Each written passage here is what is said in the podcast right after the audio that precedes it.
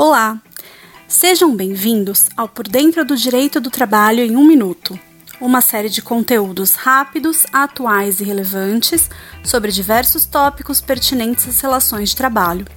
Meu nome é Flávia, sou advogada da área trabalhista do escritório Araújo Policastro Advogados e hoje vou falar sobre a obrigatoriedade de vacinação da Covid-19 como requisito para retorno ao trabalho.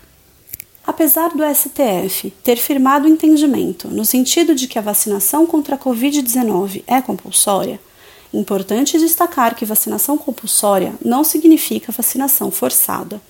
Desse modo, o Ministério Público do Trabalho defende que as empresas são obrigadas a colaborar com o Plano Nacional de Vacinação e os trabalhadores, por sua vez, a colaborar com as medidas de saúde e segurança do trabalho definidas pelo empregador que devem incluir a vacinação como estratégia do enfrentamento da Covid-19 no ambiente de trabalho.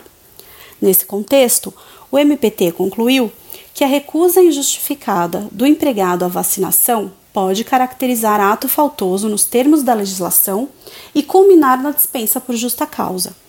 Todavia, a empresa não deve utilizar de imediato a pena máxima ou qualquer outra penalidade sem antes informar ao trabalhador sobre os benefícios da vacina e a importância da vacinação coletiva, além de propiciar atendimento médico com esclarecimentos sobre a eficácia e a segurança do imunizante.